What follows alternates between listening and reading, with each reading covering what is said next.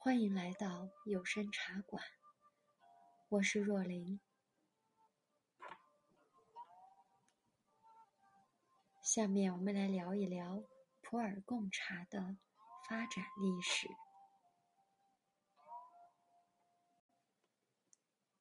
历史上，随着茶叶生产的发展，历代统治者不断加强其管理措施，称之为茶政，包括纳贡、税收、专卖、内销、外贸等。贡茶作为一种制度，于西周时已确立。据《华阳国志·八志》记载，早在周武王伐纣之时，巴蜀地区的茶、蜜、灵龟皆纳贡。至唐以后，贡茶的份额越来越大，名目繁多。税天下茶，七、竹、木十曲之一。宋代蔡京立《茶饮志》，商人领茶饮时交税，然后才能到指定地点取茶。自宋至清，为了控制对西南少数民族茶叶的供应。设茶马司，实实行茶马贸易，以达到以茶治边的目的。对汉族地区的茶叶贸易也严加限制，多番盘剥。作为贡茶的普洱茶渊源由来已久，周朝时云南茶叶就已经。进贡朝廷。唐代六百一十八至九百零七年，贡茶一般由南诏国进贡。据明代史书记载，西方之用普茶以自唐时，普茶名重天下。今世优重之，说明普洱茶大量进入了皇宫，得到皇室权贵的青睐。贡茶指有一定知名度的好茶，通常具有优异的色香味、独特的外形和优异的品质。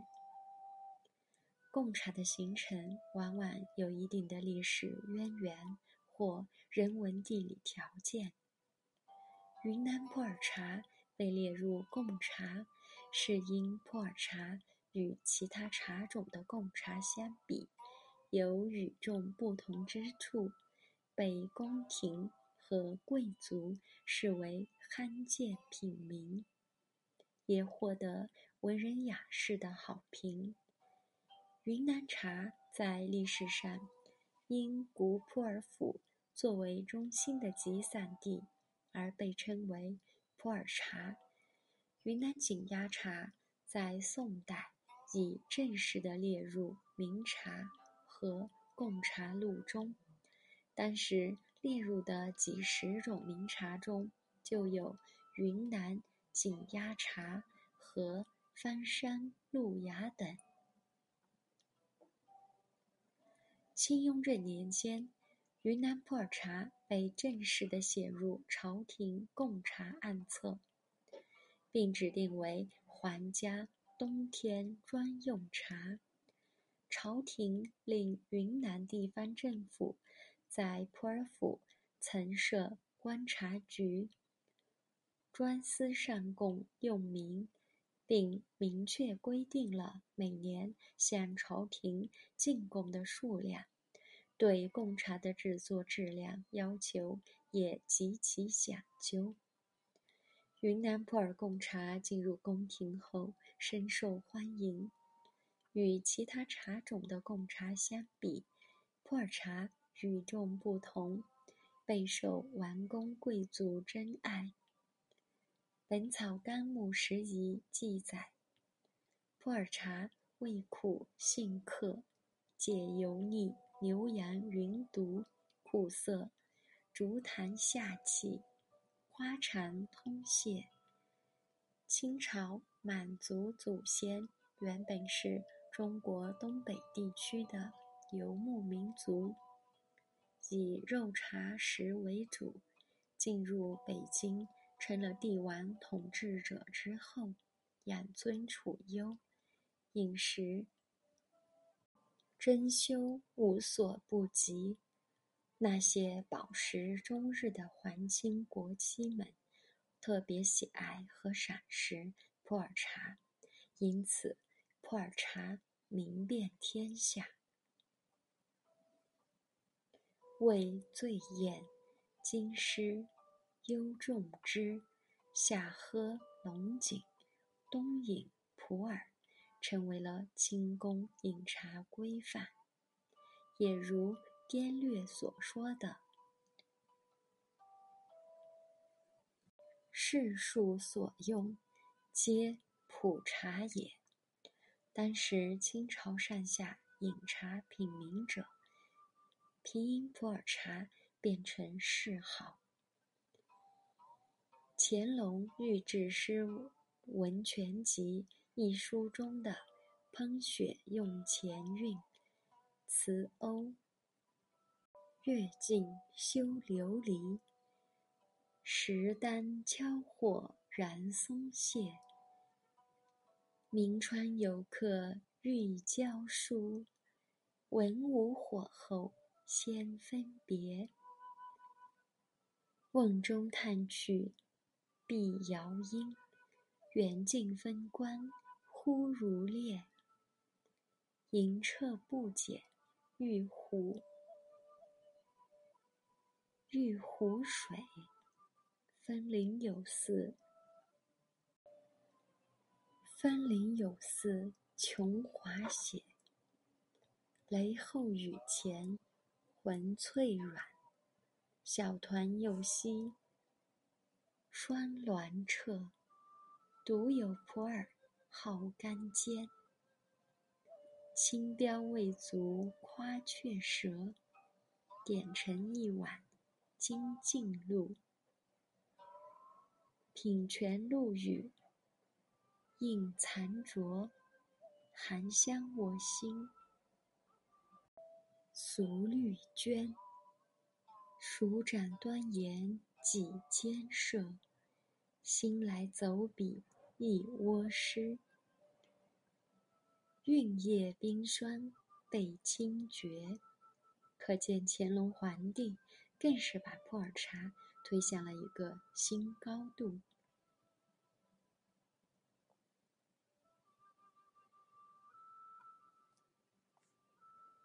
清廷为更好的管控茶叶，在普洱府，也就是如今的宁洱，设管茶局，建立了普洱贡茶茶产，扩修茶马古道，同时。在普洱、摩黑、景谷等地设置关卡，管理茶叶的运输。运送贡茶和茶叶的马班，需持官府颁发的通关令牌，经关卡验证后方能放行。不持官府令牌入山采制和运输茶叶的。则将受罚。清代阮福在其《普洱茶记》中已有详细的记载。所谓普洱茶者，非普洱府界内所产，盖产于府属之思茅厅界也。厅属有茶山六处，每年备供者五斤重团茶，三斤重团茶。一斤重团茶，四两重团茶，两五钱